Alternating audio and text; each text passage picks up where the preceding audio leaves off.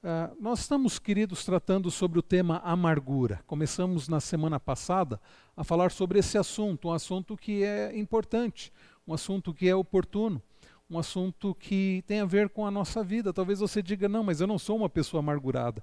Mas certamente você deve conhecer pessoas que estejam uh, enfrentando esta questão, esta situação. E nós vimos, queridos, na semana passada, hoje é o estudo de número 2, que a amargura não é algo que acontece automaticamente quando alguém nos ofende. A amargura, ela é uma reação.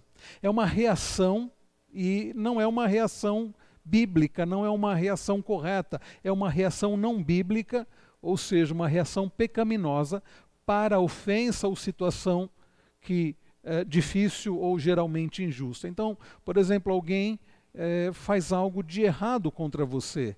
Alguém age com injustiça para com você, alguém, quem sabe, uma fala em mal de você ou uma perseguição, alguma coisa, alguma coisa que ah, entristeça o seu coração.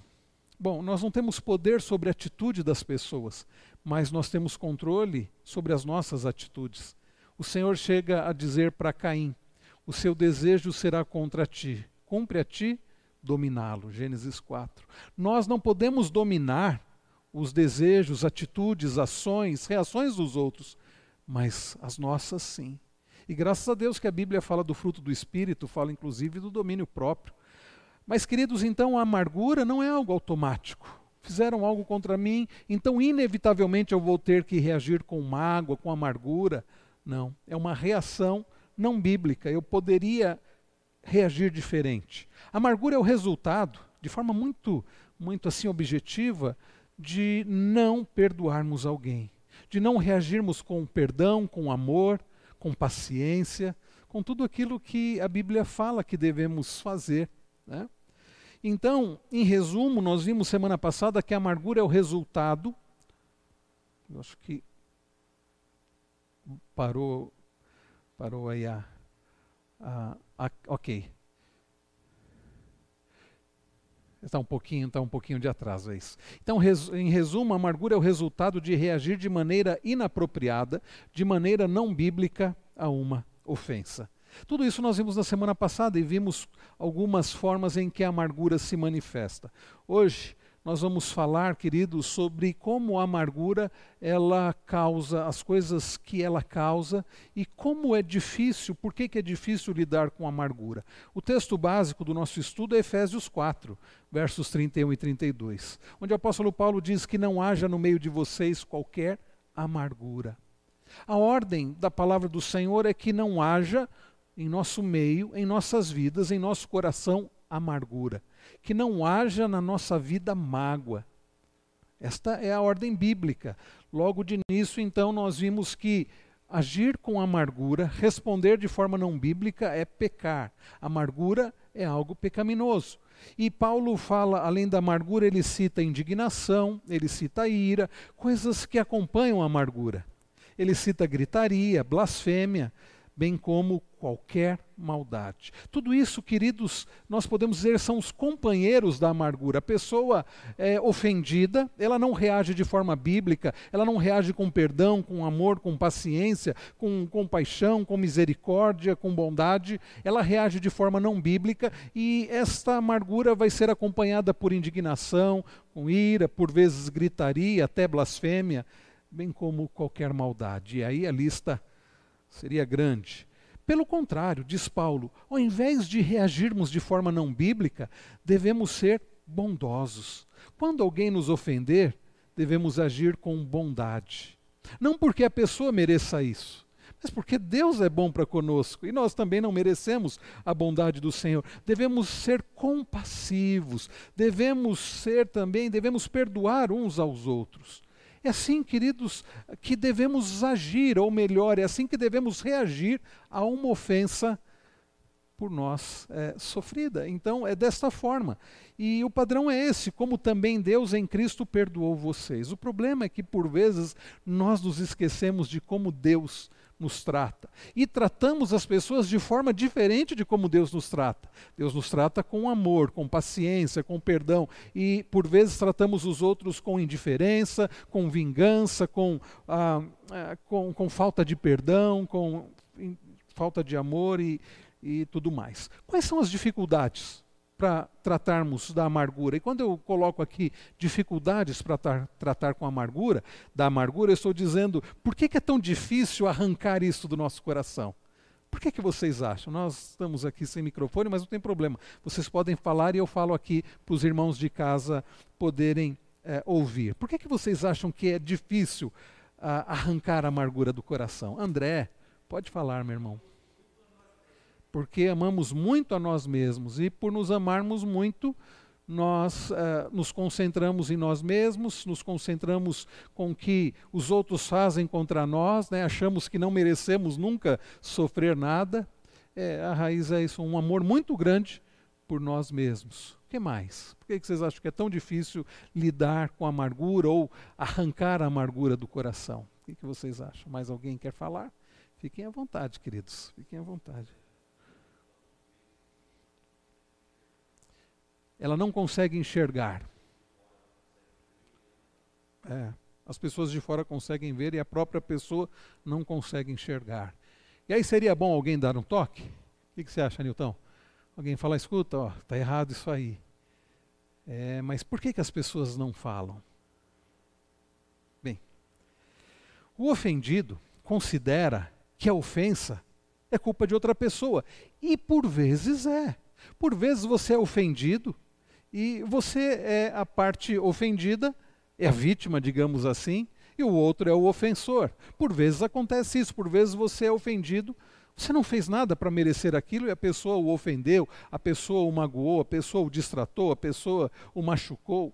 E o argumento então é o seguinte: bem, se eu sou a vítima, se a pessoa é que falhou comigo, ela deve vir e me pedir desculpas e se arrepender diante de Deus. Afinal de contas, eu sou a vítima. Bom, não está errado você considerar que a outra pessoa deve enxergar o erro, deve se arrepender, deve te pedir perdão para Deus e para você, ok.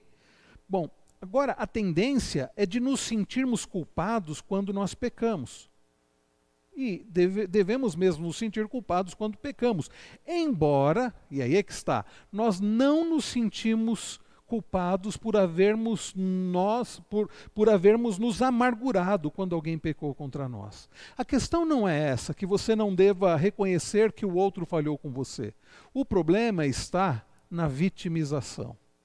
Aliás, nós estamos vivendo um tempo, né? O pessoal até brinca do mimimi, da vitimização. Coitadinho de mim, eu não merecia passar por isso. Como se nós fôssemos pessoas perfeitas e, e ninguém então pode pisar no nosso calo, uma expressão, né? Comum que se diz. Ah, e quando alguém faz isso, aí eu digo assim, bom, essa eu não perdoo. Essa pessoa não podia falhar comigo. O problema está em, meus irmãos, achar que, pelo fato do outro ter errado, contra nós, nós então devamos buscar a justiça a qualquer custo, afinal de contas, não ninguém pode falhar com a gente. O problema está, queridos, que o fato da pessoa se sentir vítima a impede de sentir culpa. E se a amargura é pecado, não reagir com perdão, não reagir com amor é pecado, então eu, eu me sentir vítima, eu não vou reconhecer o meu pecado. Pessoas amarguradas tendem a não reconhecer que a amargura é pecado. Apenas se enxergam como vítimas e está tudo bem, está tudo bem não perdoar. Na cabeça delas, eu sou a vítima. Por que é que eu tenho que perdoar? É muito comum pessoas dizerem assim: isso que a pessoa fez não tem perdão. Ah, isso eu não perdoo. Isso é comum, mas isso não é bíblico. Não há nenhum lugar na Bíblia dizendo assim: olha, isso você não deve perdoar. Aliás, Pedro pergunta para Jesus, né? Quantas vezes, Senhor, eu devo, alguém peque contra mim que eu deva perdoar? Sete vezes? Achando que ele estava né, sendo generoso. E aí Jesus vai e diz o quê? Não sete, mas 70 vezes 7. E não é que é aquele número exato, quantas vezes for necessário. E aí Jesus conta uma história ah, e depois nós vamos falar sobre isso, sobre esse texto oportunamente. Mas o fato é, queridos, que se a amargura é pecado, o problema é que a pessoa amargurada ela acha que ela é simplesmente uma vítima e por mais que o outro a tenha ofendido, não, não vamos dizer que é, é, devamos ignorar isso, mas que isso não é determinante para que a pessoa fique amargurada. Ela pode reagir diferente, mas ela deve reagir diferente. Agora, eu tenho percebido, queridos, que nessa cultura da vitimização, as pessoas de fato não reconhecem que a amargura é pecado. Elas se veem apenas como uma vítima. Eu percebo uh, que tem uma, uma, uma ala né, de profissionais uh, da própria psicologia que na terapia acabam incentivando isso. estou falando isso porque quantas vezes eu atendi pessoas em aconselhamento bíblico que disseram o seguinte: ah, a minha terapeuta disse que eu sou assim, eu ajo desta forma, porque no passado eu sofri um abandono, eu sofri um abuso, eu sofri então a pessoa se enxerga como uma vítima, e vejam, não é que de fato aquilo não aconteceu, não é menosprezar os traumas que a pessoa carrega, não é isso. Isso seria muita insensibilidade. Dizer, ah, para com isso, esquece isso aí, vira a página. Deixa de frescura. Não, não é isso. Quantos traumas reais de coisas terríveis que a pessoa enfrentou. Mas o problema é que a pessoa é levada a se ver apenas como uma vítima, como se aquilo fosse determinante. Olha, não tem como você agir diferente. Não tem como você ser uma pessoa diferente. Afinal de contas, olha só o que fizeram contra você. Eu fico imaginando José do Egito, né, passando pela terapia, e aí a terapeuta dizendo: "Rapaz, mas olha, seus irmãos fizeram isso com você". Olha, então é isso. Ah, você ainda passou por um, passou por essa situação de, uh, de ser caluniado, de ser injustiçado. Já imaginou que quantas coisas José poderia ter ouvido? É, isso você não pode perdoar, não. Ah, mas não, queridos, nós vemos que José, diante de tudo que ele passa, ele consegue enxergar, isso é graça de Deus, enxergar que Deus, no tempo todo, estava no controle de toda a situação e era necessário passar por tudo aquilo. Deus tinha um propósito maior. Aliás, lembram, os irmãos lembram que as histórias fazem parte de uma história maior da redenção. E Deus tinha um propósito maior, a ponto de José enxergar que tudo aquilo era necessário, enxergar que aquilo que os irmãos fizeram contra ele de mal, Deus já tinha um propósito né, abençoador, benfazejo da parte do Senhor. Então, queridos, o ofendido simplesmente se enxergar como uma vítima, mais uma vez, não significa que a pessoa não tenha sido de fato ofendida, mas ela só se enxergar como uma vítima, uma vítima como se aquilo fosse determinante, é complicado, porque ela não vai reconhecer que ela está pecando em não perdoar, em não agir com amor, em não tratar como ela deve tratar. É, este pecado é muito fácil de justificar. Olha o que fizeram contra mim. Não tem como eu reagir diferente. Eu sou uma vítima. Bom, você pode ser de fato uma vítima, mas não significa que você não deva perdoar, amar, ser, é, agir de forma bíblica. Uma outra dificuldade quase ninguém nos ajuda a retirar a amargura de nossa vida. Quando você desabafa com alguém dizendo: Olha, o que, que, meus irmãos fizeram contra mim, olha como minha esposa me tratou com indiferença, olha o meu marido, olha como ele tem me tratado. E aí você vai desabafar, principalmente quando você vai desabafar com amigos. O que, que os amigos fazem em geral? Os amigos não vão falar, não, você está errado. Os amigos, em geral, vão te dar razão. Puxa, vida é isso mesmo. Foi assim que fizeram com você? Tadinho de você, é, realmente você não merecia passar por isso, não.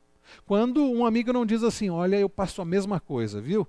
Vamos, vamos nos juntar aqui, pra, a, vamos juntar a nossa autocomiseração, afinal de contas, nós não merecemos passar por isso. Eles afirmam o quê? Você está certo. Você não merecia passar por isso. Olha o que te fizeram. E então isso nos convence ainda mais de que estamos agindo corretamente. Um amigo, ele, um amigo verdadeiro, ele não vai dizer o que a pessoa quer ouvir. Ele vai dizer o que a pessoa precisa ouvir. Por vezes o que a pessoa precisa ouvir vai ser, olha, fizeram, agiram errado com você? OK, mas você não é obrigado a reagir de forma pecaminosa. Você não é obrigado, você não deve ficar aí tadinho de mim, você precisa reagir diferente, você precisa reagir de forma bíblica. Então, por isso que eu digo, irmãos, a melhor coisa é buscarmos conselho com pessoas bíblicas, conselhos bíblicos, com pessoas que temem a Deus, com pessoas que vão dizer o que você precisa ouvir e não o que você quer ouvir. Um tapinha nas costas não vai resolver o seu problema. Alguém só incentivando a sua autocomiseração não vai resolver o seu problema, mas alguém que vai com amor, é preciso fazer isso com amor, mostrar que você deve agir, reagir de forma diferente, é isso que vai fazer diferença. Às vezes a pessoa não vai gostar, é verdade. E aí vem o terceiro, a terceira dificuldade. Imagina alguém chega para você e diz o seguinte: amigo, você está amargurado. O que você está, a forma como você está reagindo, não é bíblica, não. A Bíblia diz que você deve perdoar. Então a forma como você está reagindo não está correta, é pecado contra Deus e você deve se arrepender. Bom, que impressão que dá? Que essa pessoa está sendo o quê? Está sendo uma pessoa insensível, dá a impressão de que a pessoa não foi misericordiosa, lembrando que o ofendido pensa que ele é simplesmente uma vítima. Então, a pessoa ir tratar da forma correta, ah, por vezes ela não vai ser vista como um bom amigo vai ser visto como alguém insensível. Puxa, eu estou aqui desabafando com você e você vai dizer que eu é que estou errado. Não, você não está dizendo isso, você só está mostrando que a pessoa deve reagir de forma bíblica. Mas é difícil isso, meus irmãos. Eu estou falando na prática. Tanto de gente que já veio me confrontar biblicamente e eu não gostei, quanto pessoas que eu fui confrontar biblicamente e a pessoa não gostou e a pessoa não gostou. A, a, tal ponto, meus irmãos, que é possível perder a amizade de uma pessoa amargurada por lhe haver aconselhado que arranque, que arranque a amargura da sua vida. Pode acontecer isso? Pode. Pode acontecer de você ir falar para a pessoa que ela está reagindo de forma errada e ela não gostar e virar a cara para você e ficar brava com você? Pode. Agora vamos lembrar: importa mais agradar a Deus do que as pessoas. Tá? Pois não, André?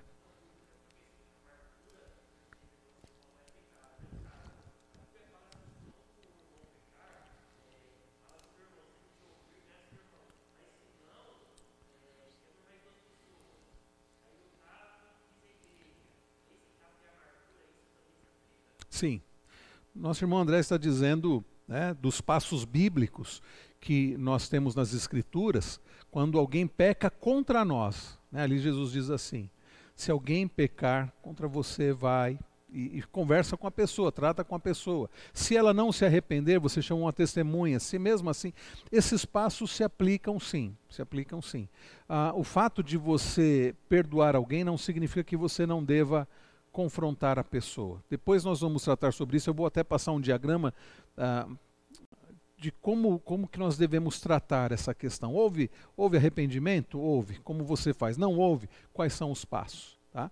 Mas isso não deve é, me impedir de arrancar a amargura do meu coração, de perdoar, de agir com amor, ainda que a pessoa não se arrependa. Isso não deve ser impeditivo é, eu, de eu arrancar a amargura do meu coração, senão eu fico refém da pessoa. Ah, ela não se arrepende, ela não reconhece, então eu vou guardar aquilo. Eu não posso ficar refém do outro. A, a, a, ação ou reação do outro não podem ditar a minha ação ou a minha reação. Tá? É aquilo que eu falei: se a amargura é você tomar um copo de veneno querendo que o outro morra, você não pode ficar refém desse mal para a sua vida porque o outro não está reagindo biblicamente. Você tem que reagir biblicamente. E o que, é reagir biblicamente? Perdoar, amar, ainda que o outro não, não reconheça. Tá? Ainda que o outro não reconheça. Bem, queridos, ah, eu quero, antes de nós tratarmos de como combater a amargura, como arrancar uh, este mal do coração, eu quero falar um pouco sobre as consequências da amargura. Eu creio que muitas pessoas ainda não conseguiram enxergar o quão terrível a amargura é, o quão mal a amargura faz ou causa. Tem gente que pensa assim, não, a amargura é algo que as pessoas né, experimentam e é algo comum. Bom, dizer que é algo comum não significa que não seja algo extremamente danoso. Então, ao falar sobre algumas das consequências da amargura, eu quero que os irmãos enxerguem o quão sério esta, é, é isso. E para começar, eu nem coloquei aqui porque nós já vimos na semana passada, mas sendo amargura pecado, é algo que uh, desagrada a Deus. Isso já é uma consequência. Sendo amargura pecado, é algo que desagrada a Deus. A nossa comunhão, com certeza, uh, com Deus é através de Cristo e nada pode mudar isso. Mas se eu estou amargurado, isso é algo que desagrada a Deus, é claro que vai atrapalhar o meu relacionamento com Deus. É claro que isso vai trazer muitas consequências. Como, por exemplo, o fato de que o espírito amargurado, quando eu coloco aqui espírito amargurado, eu estou usando a linguagem do autor daquele livro A Amargura, né, que é, é o, o pecado mais contagioso estou usando a linguagem desse livro, o espírito amargurado, a ideia é um coração amargurado. Tá? Um espírito amargurado impede que a pessoa entenda os verdadeiros propósitos de Deus em determinadas situações. Eu citei ainda há pouco o caso de José do Egito. Nós lemos lá em Gênesis que José ele foi, uh, ele foi, eh, posso dizer a, a expressão vítima, né, do, do não somente do ódio dos irmãos, dos ciúmes dos irmãos, ele foi vendido como escravo, foi primeiro lançado lá numa cisterna, vendido como escravo, foi parar lá no Egito, sofreu tantas coisas. E se ele tivesse reagido de forma não bíblica, ele não conseguiria enxergar os propósitos de Deus em toda aquela situação. Eu penso, queridos, que nós falamos tanto, principalmente na igreja presbiteriana, as igrejas reformadas, nós insistimos tanto uh, com as doutrinas, por exemplo, da soberania de Deus, a doutrina da providência, doutrinas que ensinam que Deus, doutrinas bíblicas que ensinam que Deus está no controle de todas as coisas, que nada que acontece é acaso, que Deus dirige todas as coisas para a glória dele e para o bem do seu povo, e esse bem envolve a nossa santificação, o nosso crescimento. E Romanos 8, 28, todas as coisas contribuem para o bem daqueles que amam a Deus, e todas as coisas envolvem situações por vezes difíceis. Se José não se o José tivesse ficado amargurado, ele não conseguiria enxergar os propósitos de Deus naquelas situações, nas situações difíceis. Uma pessoa amargurada, ela fica com a sua mente, com a sua visão turva e ela não consegue enxergar propósitos de Deus. Ela cai em autocomiseração, ela entra numa vitimização ela diz: Eu não mereço passar por isso, por que é que eu estou passando por isso? Isso está errado, isso precisa mudar. Ela não consegue enxergar que Deus está no controle de todas as coisas e Ele usa, inclusive, situações difíceis, mesmo ah, coisas que fazem contra nós injustas, para um propósito abençoador. Eu citei José, poderia citar Jó também e tantos outros tantas outras uh, histórias bíblicas que mostram Deus no controle de todas as coisas, mesmo em situações difíceis, e como aquilo né, uh, tem propósitos e às vezes nós não enxergamos no momento. Há coisas que nós não vamos enxergar no momento, há coisas que nós vamos enxergar depois. Eu acho interessante lá no Salmo 119, no verso se não me engano, 70. É no 71. Ele diz assim, ou é no 72. 71. Foi-me bom que eu tivesse passado pela aflição, para que aprendesse os teus decretos. Fico pensando, queridos, o salmista dificilmente diria assim: está sendo bom passar pela aflição.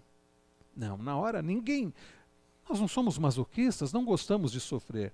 Não gostamos, não temos prazer na aflição. E a Bíblia não diz que devemos ter prazer uh, na aflição pela aflição. Devemos ter motivo de alegria, passar por provações, por aflições, por causa do resultado, não por causa do sofrimento em si. O salmista, na hora, certamente ele não diz: Senhor, está sendo muito bom, aflige mais. Não.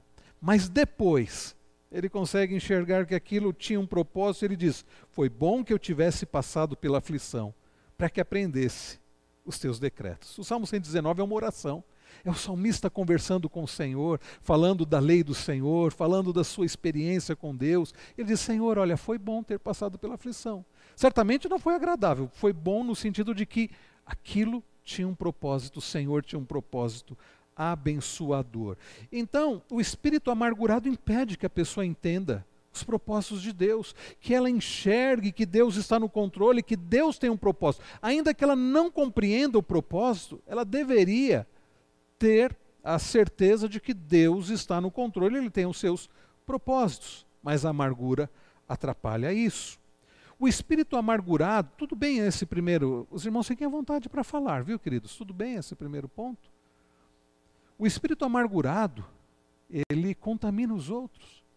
Eu até falei, né, acho que na semana passada, que parece que a amargura ela contagia mais do que essa nova variante aí do. A, a pessoa amargurada, ela despeja ali a sua amargura diante de pessoas próximas, e isso contagia, e as pessoas, ao invés de aconselharem biblicamente, acabam tomando aquilo e dão razão para a pessoa amargurada e começam a ficar amargurados também. Quantas esposas amarguradas que acabam por contagiar o marido e os filhos, quantos pais amargurados contagiam os filhos, quantas pessoas amarguradas contagiam os irmãos. E isso, queridos, é algo terrível. A amargura vai é, é, é, impedindo e vai é, se espalhando né, na vida das pessoas. Isso é algo terrível. Uma pessoa amargurada, ela faz mal às outras. Quando na verdade uma pessoa agradecida, uma pessoa perdoadora, uma pessoa compassiva, ela deve também né, é, influenciar outras pessoas, ela deve influenciar outras pessoas. O espírito amargurado faz com que a pessoa perca a perspectiva. É curioso isso, como uma pessoa amargurada, isso tem muito a ver com o ponto de número um, né? Ela perde a perspectiva. Abram, por favor, a Bíblia de vocês no Salmo 73. O Salmo 73, Asaf, ele conta um pouco da sua experiência de autocomiseração até que ele descreve como Deus o fez né, compreender que ele, que ele estava errado. Ele começa o salmo dizendo: de fato, Deus é bom para com Israel, para com os de coração limpo. Deus é bom para com Israel. Asaf entende isso. Deus é bom para com Israel. O Senhor, o Deus da aliança, sustenta o seu povo, guia o seu povo. Mas Asaf então vai passar a contar um episódio da vida dele, onde ele, por um momento, se esqueceu disso. Ele diz: Quanto a mim, porém, quase me resvalaram os pés. Pouco faltou para que se desviassem os meus passos. E aí ele vai contar. Ele diz: Pois eu invejava os arrogantes, ao ver a prosperidade dos maus, para eles não há preocupações, é o que passava pela cabeça de Asaf. Para eles não há preocupações, o seu corpo é forte e sadio, não partilham das canseiras dos mortais, não são afligidos como os outros. Por isso, ele, irmãos, começou a, a, a cair em autocomiseração. Ele começa a contar desse episódio da vida dele. Olha o verso 13. Com certeza foi inútil conservar puro o meu coração e lavar as minhas mãos na inocência. Veja, ele começa o salmo dizendo: de fato, Deus é bom para com Israel, para com os de coração limpo. Aqui ele está contando o que passou pela mente dele. Ele pensou: ah, no momento da vida dele, está sendo bobagem eu levar Deus a sério. Porque quem não leva Deus a sério está se dando bem e eu não. Tudo isso, meus irmãos, era auto, foi autocomiseração na vida dele pois o dia inteiro sou afligido e cada manhã sou castigado. E ele vai descrevendo, queridos, o que passou pela mente dele, coisas que por vezes passam na nossa mente. Fulano de tal, fulano de tal faz tanta coisa errada, e olha, ele conseguiu outra promoção no trabalho. E eu que procuro fazer tudo certinho, eu que merecia, e aí que está o problema. Eu que sou bonzinho, eu que merecia, não. Quem de nós é bonzinho? Quem de nós merece alguma coisa boa? Né? Então, Asaf vai falando, e olha o que ele diz no verso de número 21. Quando o meu coração estava cheio do quê? Quem tem a nova Almeida atualizada? Verso 21. Quando o meu coração estava cheio de amargura e o meu íntimo se comoveu. Eu estava, a, expressão que ele usa, embrutecido e sem entendimento. Era como um animal diante de ti.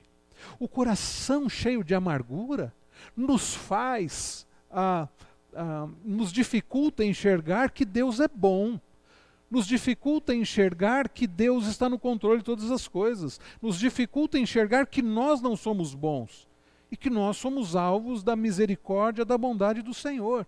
Então, o problema, queridos, do espírito, coração amargurado, é que nós perdemos a perspectiva. E Asaf não fosse a graça de Deus sobre a vida dele, ele iria se afundar mais e mais em autocomiseração.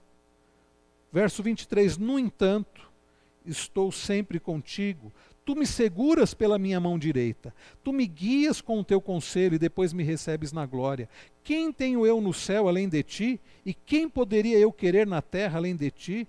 Ainda que a minha carne e o meu coração desfaleçam, Deus é a fortaleza do meu coração e a minha herança para sempre. Ele, ele foi, Deus o abençoou, Deus agiu com graça para que ele se lembrasse dessas verdades. Irmãos, eu penso que ah, nós precisamos ser lembrados da graça do Senhor, da bondade do Senhor, da soberania do Senhor, para que não abriguemos amargura no coração, para que não fiquemos né, cegos pela amargura. Graças a Deus, Deus agiu com, com graça para com Asaf, né? E ele, eh, no verso 20, ele diz: Como acontece com o sonho, quando alguém acorda assim, ó Senhor, ao despertares, desprezará a imagem deles. Então Deus ah, agiu, como ele disse no verso de número 21, o coração dele estava cheio de amargura, e Deus então o fez enxergar a sua bondade. Cuidado, amargura cega, a amargura nos impede de enxergar a perspectiva da forma correta. Quarto lugar, até aqui tudo bem, meus irmãos? Alguém quer dizer alguma coisa? Estou falando aqui rápido, não estou ouvindo os irmãos. Até aqui tudo bem? Nada a acrescentar? André? Nem você, André? Aí, quarto lugar, o espírito amargurado se disfarça de sabedoria ou discernimento. Abram a Bíblia lá em Tiago, no finalzinho da Bíblia, Tiago, capítulo 3. Tiago, Tiago vai falar de sabedoria, e é curioso que Tiago fala de dois tipos de sabedoria. Ele fala da sabedoria que vem do alto. E, e, é maravilhoso porque nós precisamos de sabedoria, e Tiago diz: se alguém precisa de sabedoria, peça a Deus, ele dá. Mas Tiago vai falar de uma sabedoria que não é a que vem do alto. Tiago vai falar de uma sabedoria que é mundana. Olha só, capítulo 3, Verso de número 13: Quem entre vós é sábio e inteligente, mostre as suas obras em mansidão de sabedoria, mediante a sua boa conduta. Então ele diz: mostre as suas obras em mansidão de sabedoria. Verso 14: Se, pelo contrário, vocês têm em seu coração, olha, olha o que ele diz: inveja amargurada e sentimento de rivalidade não se gloriem disso, nem mintam contra a verdade. Esta não é a sabedoria que desce lá do céu. Pelo contrário, olha o que diz Tiago: é terrena, animal e demoníaca. Pois onde há inveja e rivalidade, aí há confusão e toda espécie de coisas ruins. Mas a sabedoria lá do alto é primeiramente pura, depois pacífica, gentil, amigável, cheia de misericórdia e de bons frutos, imparcial, sem fingimento.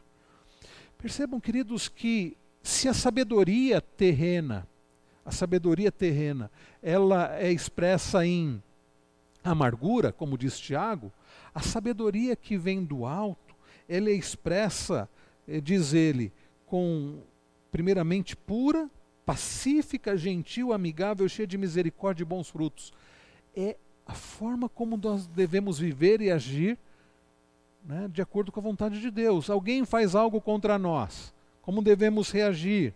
Ele diz aqui, de forma pacífica, gentil, amigável, cheia de misericórdia, de bons frutos. Dessa forma. Então, queridos, o espírito amargurado se disfarça de sabedoria ou de discernimento, mas uma sabedoria que não é lá do alto. Não é uma sabedoria que vem de Deus. É uma sabedoria é humana que nos leva a, a justificar o nosso pecado, dizer, olha, mas eu sou a parte ofendida. É por isso que eu não devo perdoar. Olha o que o outro fez contra mim. Isso é uma justiça humana, sem graça, sem misericórdia, sem uh, gentileza, sem bons frutos, como diz Tiago no verso de número 17. Ok? Tudo bem? E vejam, irmãos, isso Tiago vai dizer um pouco à frente que o problema não está fora, o problema está dentro. Olha o que ele diz no verso no capítulo 4, verso 1. De onde procedem as guerras e brigas que há entre vocês? De onde senão dos prazeres que estão em conflito dentro de vocês?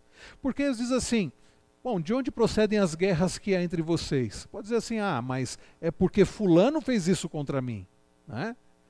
É, quem tem criança ou já teve criança sabe disso. Você vai confrontar as crianças. Ah, mas fulano fez isso. Era assim lá, pastor? O, o, João Vitor dizia assim, não, mas foi a Manuela. A Manuela diz, não, foi o João. Né? Em casa é assim. E eu agia assim também, né, quando era menor. Ah, e é fácil a gente colocar a culpa no outro. Não são só as crianças que fazem isso. Nós fazemos isso. Adão fez isso. Foi a, foi a mulher que o Senhor me deu. O problema está fora. O problema não é o meu pecado. O problema é que o outro fez. O problema é o que o Senhor fez. O Senhor fez a mulher. Olha só o que, aconteceu. E aí nós colocamos a culpa no outro. Nós dizemos que o problema está fora. E a nossa sociedade diz isso. O problema é o outro, o problema está fora, o problema é o ambiente, o problema é a polícia, o problema é a polícia, o problema parece que está sempre fora as pessoas não são confrontadas. E Tiago diz assim: de onde procedem as guerras e brigas que há entre vocês, de onde se não? Olha, ele vai dizer aí qual é a raiz: dos prazeres que estão em conflito dentro de vocês. Na Almeida Revista e Atualizada diz: dos prazeres que militam na vossa carne. Os prazeres que estão ali entrincheirados no coração de vocês. Vocês cobiçam e nada têm, matam e sentem inveja, mas nada podem obter. Vivem a lutar e a fazer guerras, nada têm porque não pedem, pedem e não recebem, porque pedem mal para esbanjarem em seus prazeres. Gente infiel, vocês não sabem que a amizade do mundo é inimizade contra Deus? Aquele, pois, que quiser ser amigo do mundo se torna inimigo de Deus. Ou vocês pensam que é em vão que a Escritura diz: é com ciúme que por nós anseia o Espírito que ele fez habitar em nós? mas ele nos dá cada vez mais graça. Por isso diz: Deus resiste aos soberbos, aos soberbos, mas dá graça aos humildes. Portanto, olha o que, que Tiago diz: sujeitem-se a Deus, sujeitem-se a Deus, mas resistam ao diabo, e ele fugirá de vocês. Cheguem perto de Deus, e ele se chegará perto, se chegará a vocês. Limpem as mãos, pecadores. Ah, bom, o que eu quero frisar é que Tiago, depois de dizer da sabedoria, fazer a comparação da sabedoria humana, terrena, né, diabólica, com a sabedoria do céu, Tiago mostra que o problema não está fora, o problema está dentro. O problema da amargura não é porque fizeram algo contra mim, mas é porque eu não estou reagindo da maneira bíblica. Porque sempre vão fazer algo contra nós. A questão então, como reagir? Irmãos, eu tenho dito tanto isso.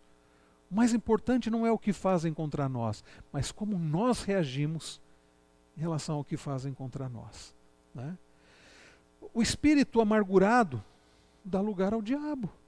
A Bíblia diz que não devemos dar lugar ao diabo. O apóstolo Paulo, escrevendo Efésios 4, no verso 26, Paulo diz assim, né? É, Irai-vos e não pequeis, não se põe o sol contra a vossa ira. No verso 27 ele diz: Não deis lugar ao diabo. Agora, por que, que a amargura é dar lugar ao diabo? Isso não tem nada a ver com possessão, viu, meus irmãos? Mas é, é, é na, na tentação, né? Você está amargurado, você acorda amargurado. E isso é dar lugar ao diabo, porque qualquer coisa que acontecer já vai potencializar. Uma pessoa amargurada, ela está guiada né, por aquela mágoa. Então, qualquer coisa, aquilo só vai piorar. E são oportunidades que o diabo vai ter ainda para né, contra a sua vida, porque você está dando essa oportunidade. Agora, quando você perdoa, quando você ama, ah, você está resistindo ao diabo. O que, que Tiago disse? Resistir ao diabo e ele fugirá de vós. Né? O espírito amargurado pode causar problemas físicos. Eu quero depois conversar com os médicos da nossa igreja, né? Eles podem nos ajudar mais com isso, mas já é provado que amargura, as doenças psicossomáticas, né? A pessoa amargurada, ela vai guardando aquilo, vai guardando a mágoa, aquilo vai se enraizando, aquilo faz mal para a saúde afeta o nosso corpo. Pessoas que sentem dores, pessoas que sentem indisposição, né? Por causa e a raiz. E ela pode tomar remédio, o remédio vai ser um lenitivo, mas não vai resolver o problema. Pode dar um certo alívio, porque o problema está aqui. É a amargura que vai fazendo todo aquele mal físico. O espírito amargurado leva à ingratidão. Por quê? Uma pessoa amargurada, ela não enxerga, ela não consegue apreciar as bênçãos de Deus ela está tão concentrada naquela mágoa, com que fizeram contra ela e ela não merecia aquilo, ela não consegue enxergar que Deus está no controle de tudo, ela acha que ela foi injustiçada, ela acha que Deus então não está sendo justo, não está sendo bom e ela não consegue ser grata. Uma pessoa amargurada, no fundo, ela está, ela acredita que Deus está sendo injusto com ela. Eu não merecia passar por isso. Por que, que Deus está permitindo isso? Deus não está sendo justo comigo. Como que ela vai ser grata se Deus está sendo injusto com ela? Então, queridos, o espírito amargurado, o coração amargurado, leva à ingratidão por não apreciar as bênçãos de Deus, pensando apenas na amargura, percebem? Que mal terrível causa a amargura, a ingratidão. Né? Quando o perdão, o amor nos leva à gratidão.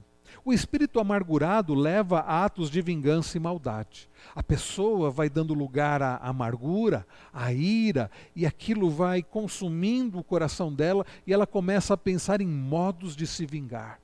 E ela passa a gastar o seu tempo, a usar o seu tempo, a sua mente para pensar em como ela pode retribuir aquele mal que fizeram contra ela. Atos de vingança, e por vezes ela, de fato, se vinga. E quantas pessoas, ao se vingarem, acabam ah, causando verdadeiras eh, tragédias e crimes, né? E aí depois, ah, eu me arrependi, aí já, já aconteceu, né? E a Bíblia diz que nós devemos deixar a vingança com o Senhor. Ele é o justo juiz, nós não somos justos. Nós não somos juízes. Então deixa, ah, fizeram mal contra você, o que, que você vai fazer? Entrega para Deus. Perdoa a pessoa e deixa que Deus trata a pessoa. Não cabe a nós tratar a pessoa. Deus é justo juiz, nós não somos, né? A nossa parte é entregar para Deus e perdoar. E por último, irmãos, o espírito amargurado inevitavelmente vai levar ao quê? A infelicidade, focando apenas nas coisas ruins da vida, ou melhor, né, poderíamos colocar focando apenas nas situações difíceis da nossa vida. Uma pessoa amargurada não é feliz. Uma pessoa que não perdoa, uma pessoa que não ama, uma pessoa que não, é, é, é, que não trata da amargura, ela não será feliz. Ela vai ser consumida pela amargura, ela vai tentar se vingar, e mesmo que ela consiga se vingar e venha ter prazer com aquilo, ela não será feliz. Não tenham dúvida disso. Queridos, sendo a amargura um pecado, nunca haverá felicidade na amargura. Ok? Tudo bem, meus irmãos? Ficou claro? Alguém gostaria de acrescentar alguma coisa? A lista poderia continuar, né? Eu parei aqui porque, até imaginando também do nosso tempo, mas a lista poderia continuar aqui. São alguns exemplos dos males, das consequências causados pela amargura, todos exemplos né, negativos, até porque eu não consigo enxergar nada de positivo na amargura. Não há coisas positivas na amargura. Se houvesse, Deus não nos ordenaria. Isso não é conselho da palavra, é ordem do Senhor. Perdoar, amar, agirmos de forma compassiva, misericordiosa. Esses mandamentos nos mostram que a amargura ela é pecaminosa porque é desobedecer estes mandamentos.